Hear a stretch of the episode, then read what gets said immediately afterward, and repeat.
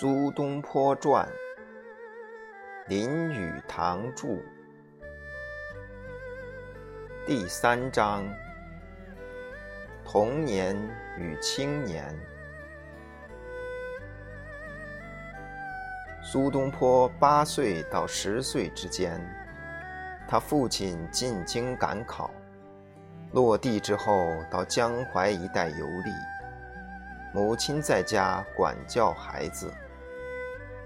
这段时间，家中发生一件事，《宋史》苏东坡的传记与苏辙为他母亲写的长篇碑文里都有记载。母亲那时正教孩子《后汉书》，书上记载后汉时朝政不修，政权落入阉宦之手。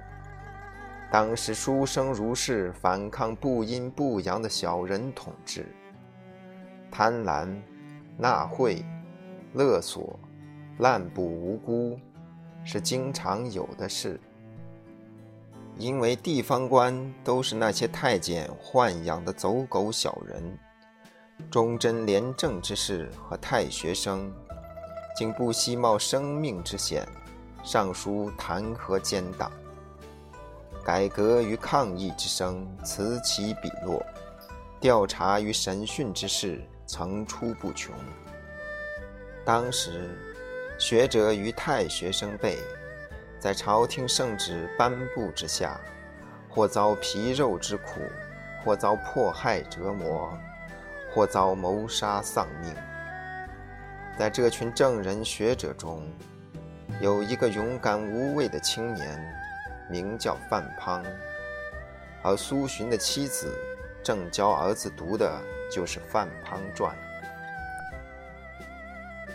建宁二年，虽大诸党人，诏下缉捕滂等，都由吴导至县，报诏书，必传舍，扶床而泣。滂闻之，曰：“必为我也。”即自抑郁。县令郭一大惊，出解印绶，引语俱亡，曰：“天下大矣，子何为在此？”滂曰：“滂死则祸色，何敢以罪累君？又令老母流离乎？”其母就与之绝。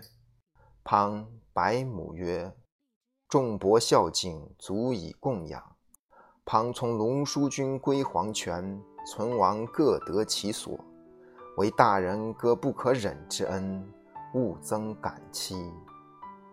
母曰：“汝今得与李杜齐名，死亦何恨？既有令名，复求受考，可兼得乎？”庞跪受教，再拜而辞。故谓其子曰：“吾欲使汝为恶，则恶不可为。”使汝为善，则我不为恶。行路闻之，莫不流涕。时年三十三。小东坡抬头望了望母亲，问道：“母亲，我长大之后若做范滂这样的人，你愿不愿意？”母亲回答道：“你若能做范滂。”难道我不能做范滂的母亲吗？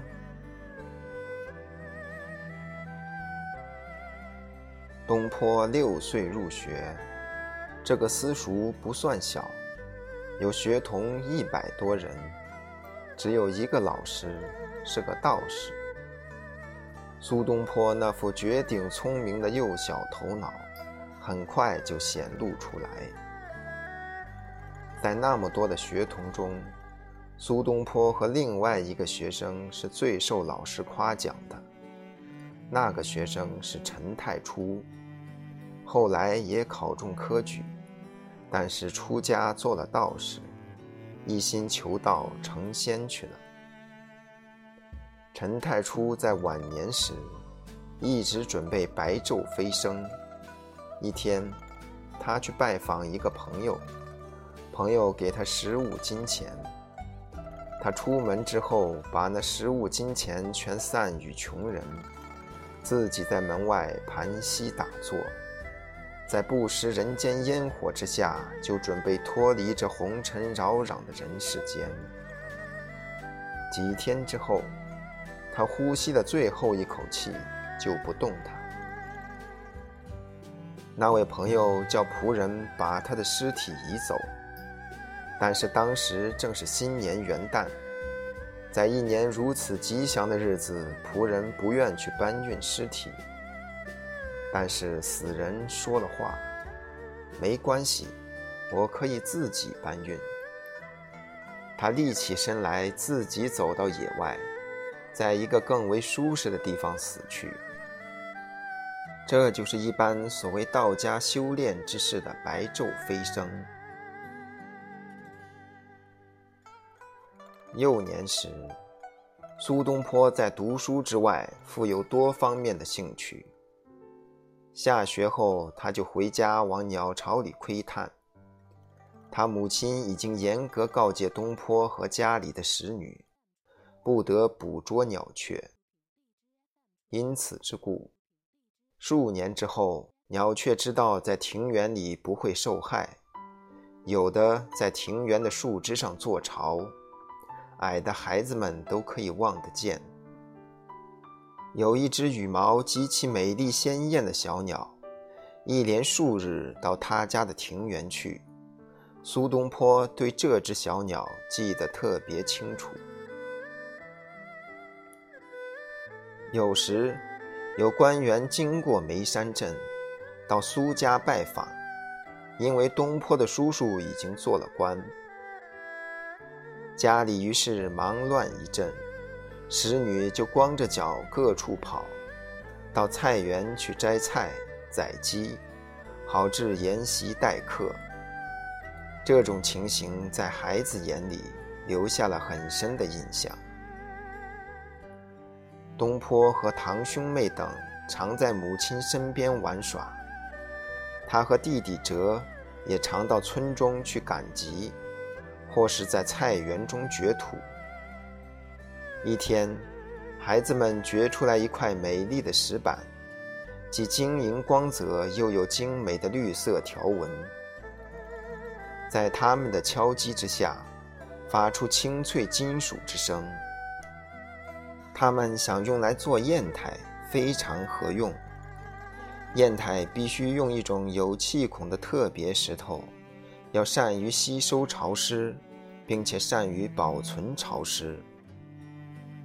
这种好砚台对书法艺术十分重要。一方上品砚台往往为文人视为至宝。好砚台是文人书桌上的重要物品。因为文人一天大半的生活都与之有密切关系。父亲给孩子一方砚台，他必须保存直到长大成人。